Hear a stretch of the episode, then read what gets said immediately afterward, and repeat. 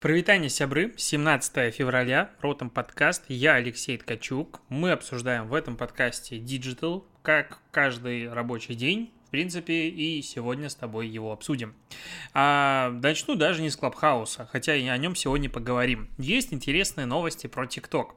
Во-первых, а, ну, мы с тобой уже в подкасте обсуждали, что ТикТок типа сказал, ага, тут Трамп ушел, и вроде бы тогда и сделка не нужна, и мы не будем продавать свою часть американского бизнеса и так далее, потому что претензии были у другого правительства. Но инсайдерские как бы источники говорят о том, что а, тогда Белый дом а, немножечко немножечко, мягко говоря, обижен, и тогда вынудит TikTok продать напрямую, а не через какую-то структуру хитрую, как до этого TikTok планировал продавать свою американскую часть бизнеса.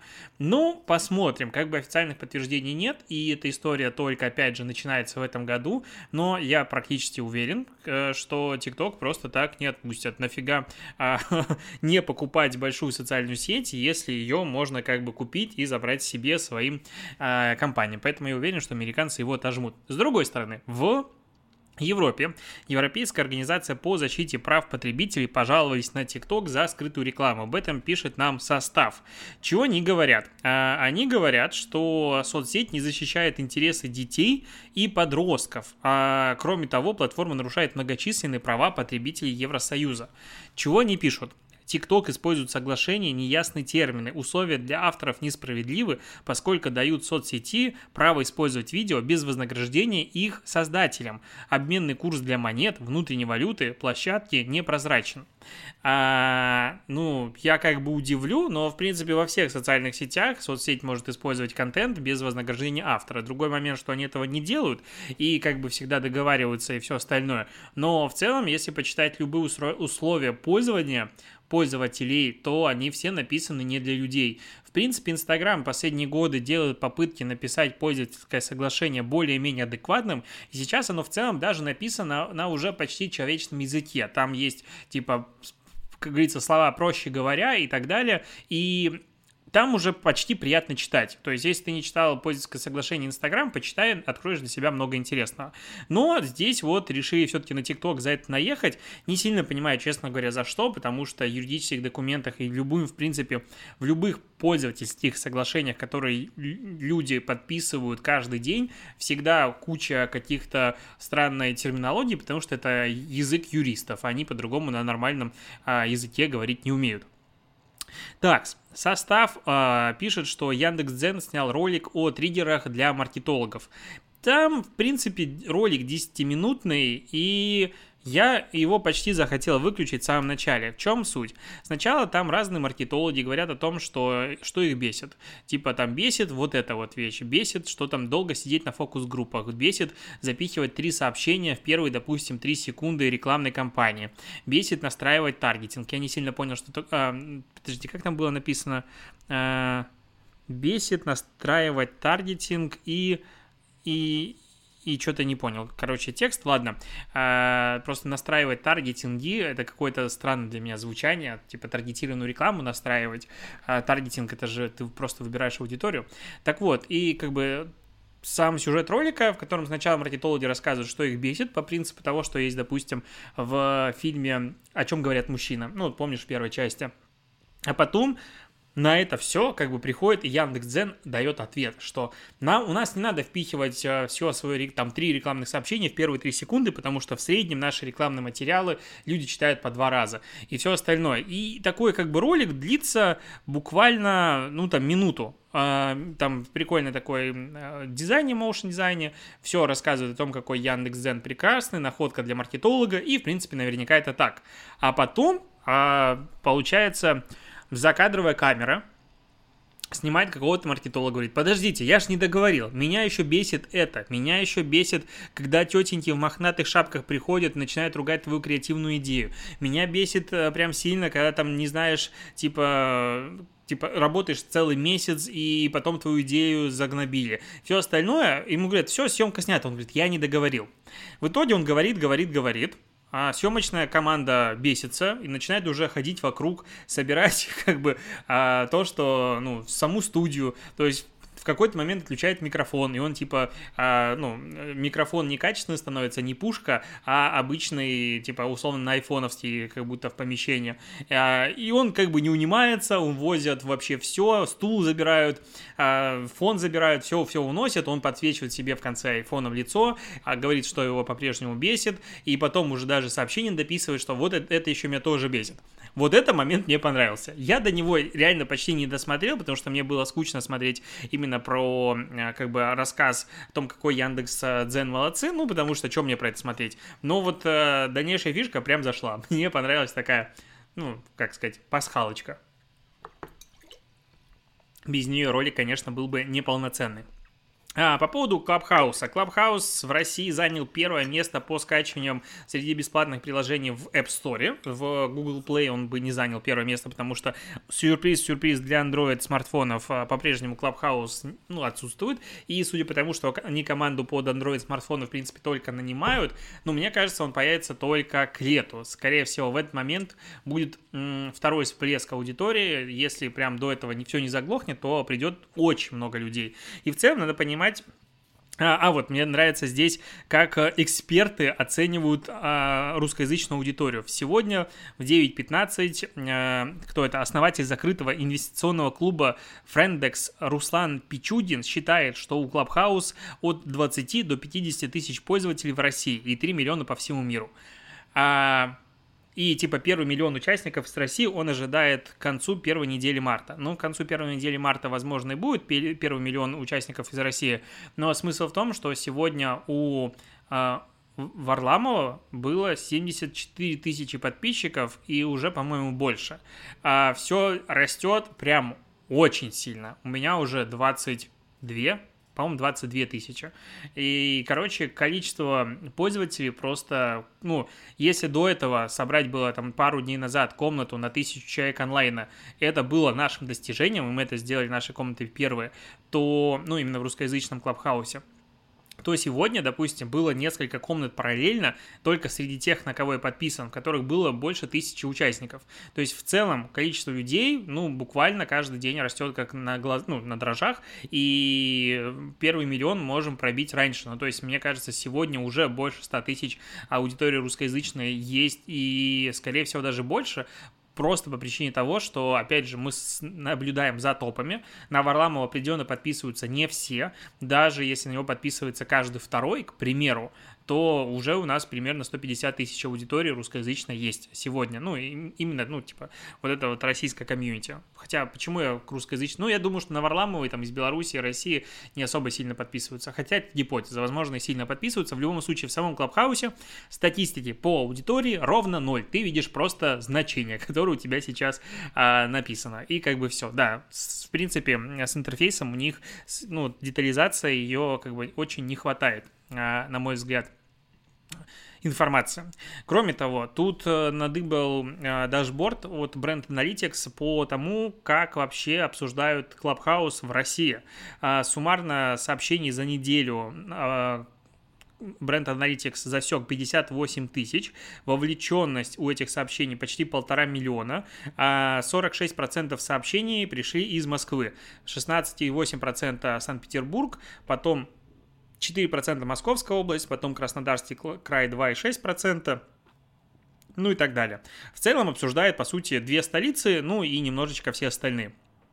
Если смотреть на динамику сообщений, негатива 15 числа было прям очень много, 16 а числа количество негатива сни- начало снижаться и начал расти позитив. Ну, именно с точки зрения количества позитивных и негативных сообщений. Всего же, если смотреть, то а, негативных 7200 сообщений, из вот этих 58 тысяч зафиксировано, позитива 4900. Все остальное условно нейтральное, а, это разметка.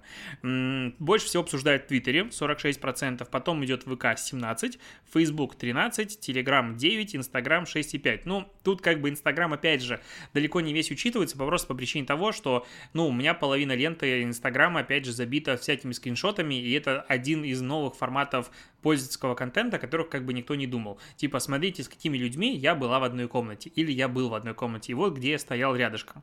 И этого много, меня отмечают достаточно регулярно, что очень приятно, потому что, ну, а что бы нет. И как бы я вижу, что там, ну, в принципе, в Инстаграм сторис такого контента до хрена. Я сегодня э, в течение дня немножечко как бы подустал в чатах, создал просто комнату, мы общались том о сём. А, комната называлась «Устал работать, хочу просто поболтать». И это э, госпожа Блиновская, которая верит в то, что если чего-то очень сильно хотеть и хотеть этого правильно, но ничего при этом для этого не делать, то этого всего можно получить. И она упрекнула нашу комнату, мою комнату, за то, что, типа, вот, как так можно делать. Это, конечно, очень забавно. Типа, ну, лучше верить в магию и в то, что твои желания могут материализоваться. Это, конечно, намного более полезно, чем а, вот такая публичная терапия. Ну, хрен бы с ней. А, кого обсуждает больше всего? Илона Маска. Охренеть, сколько обсуждают. Чуть меньше обсуждают Путина. Ну, это в тональности, опять же, Клабхауса. Потом идет Соловьев, которого, напомню, а, сообщество биониклов забанило, и поэтому сегодня полдня весь Клабхаус обсуждал, можно ли было банить Соловьева, нельзя ли было банить Соловьева, цензура это не цензура. Короче, мы больше рефлексировали, чем надо было. И потом идет Марк Цутерберг. Вот, потом Олег Тиньков, Джаред Лето, кстати, удивительно, а, Песков и что-то я не вижу кто. Вот а, такая статистика по поводу русскоязычного Клабхауса. Так, Adidas тут выставил на продажу Рибок хочется сказать, в который раз, ну, прям в очередной раз, а, потому что они его уже выставляли в прошлом году и до этого хотели выставить, но с точки зрения инвестиций Adidas купил Reebok в 2006 году за 3,8 миллиарда долларов. Сейчас они до пандемии планировали продать его за 2 миллиарда евро. После пандемии, скорее всего, они продадут его дешевле, если все-таки продадут. А Adidas говорит о том, что мы вот решили, что Adidas и Reebok будут развиваться а, лучше лучше раздельно, ну, наверное, просто Рибок никому не нужен. как бы, ну а чё? А, ну, реально, у меня в голове не сформировано, как бы, вот это вот идея этого бренда. Есть Nike, есть Adidas, а Reebok, ну, типа, кому он нужен? Ну, ладно, иногда у них бывают прикольные кроссовки. На этом все. Ну, и дела у них идут не очень хорошо. Но вот их купили в 2006 году, затеи еще, то, то есть 15 лет прошло, 3,8 а, миллиарда долларов, это капец насколько больше, чем сейчас, с точки зрения инфляции, с точки зрения, в принципе, оценок. И за это время компания подешевела. Ну, в общем, не взлетела у Adidas с Рибаком. Хорошие новости для российских отелей и, возможно, для цен на отели в России, хотя вряд ли что-то изменится. А, Федеральная налоговая служба разрешила ательерам учитывать комиссию бутинга и других иностранных компаний в качестве расходов. Аллилуйя! Ну, как бы это абсолютно логично, что комиссию, которую ты просто платишь а, за продвижение, по сути, это твой маркетинговый расход, их теперь можно будет учитывать как расход. И типа вы читаете по формуле а, доходы минус расходы. Ну, вот этот базовый принцип.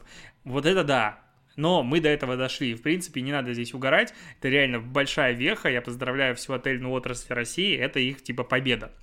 А, Яндекс отчитался о количестве своих подписчиков. У них уже 8 миллионов, э, с тем учетом, что в конце 2020 года было 6,8 миллионов подписчиков. Растут очень сильно. Ну, это мы говорим про Яндекс Плюс. И, ну, как бы круто. Что, я тоже Яндекс Плюс подписчик, потому что мне нравится кинопоиск.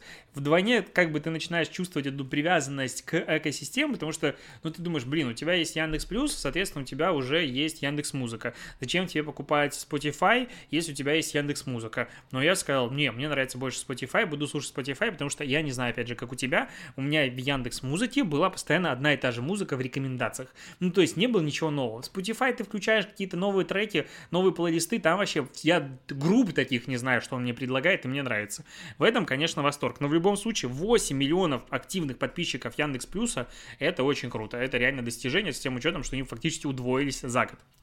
У Макдональдса э, будет большой редизайн. Они, короче, от отказываются от крупных надписей на упаковке своей, то есть до этого у них было прям огромные надписи, сейчас будут небольшие и будет в большей степени графика. А, мне дико нравится их э, новая стилистика, которая будет выкачана в ближайшие два года в упаковке. Все так лаконично, как будто кажется, что даже натурально. То есть стаканчики мне очень нравится, как они выглядят. Картошка фри внутри такая, типа, тоже написано, нарисована картошка, и мне кажется, это сделано для того, чтобы просто у тебя создалось впечатление, что это полная тебе коробка картошки дается, а не наполнена наполовинку. Но в любом случае, интересно, как быстро они сделали следующий редизайн, потому что предыдущий был в 2016 году. И ты смотришь на него, в, э, ну, относительно того, что сейчас есть, и думаешь, блин, ну, что-то как-то уже не модно. Вот то, что они сделали сейчас, мне прям нравится. Это один из немногих редизайнов чего угодно. Когда ты смотришь, тебе новая версия нравится э, больше, чем старая версия. В любом случае, в видеоверсии подкаста ты это все уже увидел, в аудиоверсии подкаста просто знаешь, что видеоверсии это можно смотреть. Так, э, на индексе есть статейка, да, AdIndex тоже существует, что модель Кендалл Дженнер раскритиковали за продвижение нереалистических стандартов красоты в рекламе. Короче, они тут со своей кардашьяновской семейкой э, делали фотосессию для продажи каких-то нового нижнего белья. Это все белье раскупили, как они сказали, за минуту после того, как они его анонсировали. Ну, то есть просто народ скупил вообще. И теперь все критикуют, что они э, фотошопили себя фотографии, потому что там фотографии ого какие, видосы, типа там вот где-то пупок скачет. Ну, короче, люди под микроскопом все рассмотрели и нашли, что это, э, ну, был фотошоп. И теперь их критикуют за то, что они слишком красивые, у них слишком хорошая фигура если сильно утрировать. Вот, аккаунт проблематик Fame пропагандирует правильное отношение к внешности и разоблачает бьюти-стандарты. А они сравнили снимки до и после обработки, подписав, что внешность модели на рекламном фото, фото отличается от видео с бэкстейдж фотографии. И поэтому Инстаграм делает людей неуверенными. Ну, я, в принципе, согласен с тем, что реклама должна быть более реалистичной. И как бы это, ну, это тренд. И типа Victoria's Secret из-за этого там скатилась, у них продажи упали, потому что а, люди перестали видеть себя в этих подиумных показах. Хотя мне, честно, очень нравились показы Виктория Секрет, да. А, если тебе не нравились, посмотри, поймешь меня. Особенно из Парижа. Это было лучше. Так вот, а, если мы говорим все-таки про рекламу, ну, то, что пользователи критикуют, опять же, их право. Но мне кажется, немножечко странно. Типа, ты выглядишь слишком хорошо, это делает меня неуверенным в себе. А, ну, надо понять, что фигура, допустим, той же Кендалл, она типа вау. И мы это обсуждаем, кстати, напомню, мой подкаст про маркетинг. Ты сейчас слушаешь подкаст про маркетинг. Но в любом случае, фигура там ого-го. И, ну, определенно ее дофотошопили, чтобы она стала вообще ого-го-го-го там в квадрате. А, даже если она будет без фотошопа, она все равно будет выглядеть, ну, типа, лучше многих. Потому что ее работа выглядит хорошо. Это типа, ну, Такая у нее фишка. Есть модели плюс сайза, есть модели такие. Не нравится смотреть на эту, смотри на модель плюс сайза и наслаждайся тем, что ты более худой, худая, чем они. Ну, как бы такая моя логика. Мне кажется, это немножечко уже вот опять же выходит за рамки. Блин, они слишком хорошо выглядят, они меня делают неуверенным в себе. Ну, так отпишись. Все же очень просто. Бери и отпишись. Не покупай их продукцию, не давай им деньги. Они разорятся, потому что они делают фигню. Ну, как бы такая же логика может быть. Я, ну, как бы сижу и угораю с этой критики, не понимаю ее причин. Хотя понимаю. Так, коуч спикеров TED назвал три самые большие ошибки во время видеозвонков. Первая ошибка. Вы смотрите на людей, а не в камеру. А, ну, как бы это очень сложно смотреть в камеру, честно скажу. То есть, а, в принципе, это навык, который надо тренировать. Я тут недавно был а, у ребят а, на YouTube-канале и давал как бы комментарии. Соответственно, у меня был ноутбук, в котором был зум, и рядом стояла камера, которая как бы основной видос. Я себя писал оттуда, и он пойдет в монтаж. И я, получается, беру, отворачиваюсь человека и смотрю просто в камеру, потому что я понимаю, что именно эта картинка, которую ты сейчас видишь, она пойдет, ну, на YouTube. И когда я смотрю вот сейчас так в камеру, камеру, это выглядит нормально. Если я вот так вот переключаюсь и буду говорить с тобой вот таким образом, как я сейчас делаю это на видеоверсии подкаста, я смотрю в ноутбук, это выглядит странно. Ну, то есть, ладно, пару минут, когда я там читаю какие-то новости, но если я все время так сижу, ну, ты типа у тебя нет зрительного контакта. И этот стил тренируемый, его прям надо качать. Я помню, когда первый записывал свои видеолекции, это было пару лет назад, самое реально сложное было, особенно когда там целая команда, э, ну, которая занимается продакшеном, сидит на фоне и ходит куда-то, не отвлекаться, то есть не смотреть в чужие глаза, куда-то еще, только в камеру. Вот берешь и зрительный контакт, потому что человек очень легко, ну, моментально видит, как только зрачок отвлекается в какую-то другую сторону. Хлоп, он посмотрел в бок, хлоп, посмотрел на тебя, все. Ты думаешь, что контакт потерял. Поэтому да, как бы во время зума можно смотреть не на людей, а в камеру, но это очень сложный прям навык. Второй э, навык это типа для именно презентации. Вы либо читаете, либо импровизируете. И ну, он говорит о том, что во время, короче, подготовки к презентациям надо не читать то, что написано на экране. И это действительно так. В целом, э, я думаю, каждый человек, кто презентует, точнее, не так, каждый человек, кто только начинает э, читать какую-то лекцию, только первые его лекции – или первые разы он выступает, а, ему очень сложно не читать то, что написано на, слайдах, потому что это типа как бы базис, особенно в офлайне. Он начинает оборачиваться и все остальное, особенно если он не читал эту лекцию несколько раз. Ему тяжело. Для этого, кстати, существуют суфлеры. Я очень люблю, когда есть суфлер, ты просто видишь, что у тебя на слайде сейчас написано, о чем тебе говорить. Это очень помогает, особенно когда презентация, допустим, на 300 слайдов. А у меня есть и больше презентации. А, вот, но это сложно, опять же, то есть, в принципе, эти все советы, они классные, там, третий совет, а, надо, ну, как бы, а, просить всех людей включать камеру на зум-звонке, иначе люди отвлекаются, ты не понимаешь, слушают тебя или не слушают тебя, и когда человек сидит без камеры, он не чувствует, как бы, свой контроль, поэтому тебе, ну, ну, установить контакт с аудиторией намного сложнее, если мы говорим про видеозвонки. И как бы, да, читается слайдов тупо, и в принципе, ну вот мой совет вообще писать минимум информации на слайде, потому что как только ты что-то написал на слайде, это что-то очень важное, и человек не будет тебя слушать, пока ты, пока он сам не прочитает то, что написано на слайде, потому что это определенно важнее, ну ты же ему показываешь этот момент.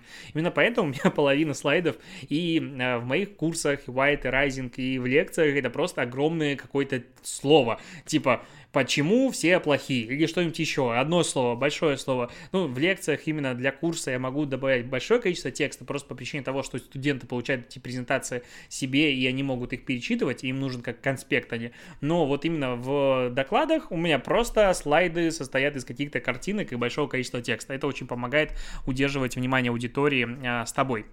Так, а, еще прогнозируют тут, тут, э, что подкасты и стриминговые сервисы будут, а, и аудио, интернет будет развиваться. Теперь все начали инвестировать срочно в это. Бы полностью поддерживаю. Считаю, что подкасты будут развиваться. А если ты хочешь завести подкаст, напоминаю, что тебе стоит переходить по ссылке mave.digital и делать подкаст там, заводить новый или переносить туда свой подкаст, потому что это лучше бесплатный безлимитный хостинг, который сделали мы. Вот такая а, прекрасная штука. И Финальная новость. Французам разрешили обедать за рабочими столами. Раньше компании, которые это допускали, штрафовали. То есть это, а, типа, как бы нельзя было по закону, теперь по закону можно. Я, наверное, очень плохой человек, но я постоянно ем за рабочим столом, за рабочим местом. И в офисе, и не в офисе. То есть это моя прям фишка. В целом у меня на работе, если в, в, вот в районе моего стола нет каких-то шоколадок, ну это по мне видно, а нет шоколадок, печенья, чего-нибудь еще похрустеть, ну это что-то странное. У меня всегда что-то было, всегда что-то будет. это моя фишка. Вот, и в офисе я любил пить э, кофе за рабочим местом, кушать какой-нибудь, э, как он называется, круассан и что-нибудь еще, десерт. И, наверное, коллегам было, возможно, неприятно, но я обычно сидел где-то сбоку и всегда не в центре, поэтому я ел. Могу признаться, я ем за столом и люблю это делать, потому что я таким образом, типа, оптимизирую время. Так бы я только ел и не работал, а так я ем и могу залипать в интернете, читать какие-нибудь э, твиттер и не тратить это время потом и не вычитать его из рабочего. Ладно, на этом все. А, спасибо, что дослушаешь подкаст. Если у тебя iPhone, настоятельно рекомендую тебе заходить в Clubhouse, подписываться на меня в Clubhouse, а это Native, я там подписан. И, короче, увидимся на просторах интернета. Пока.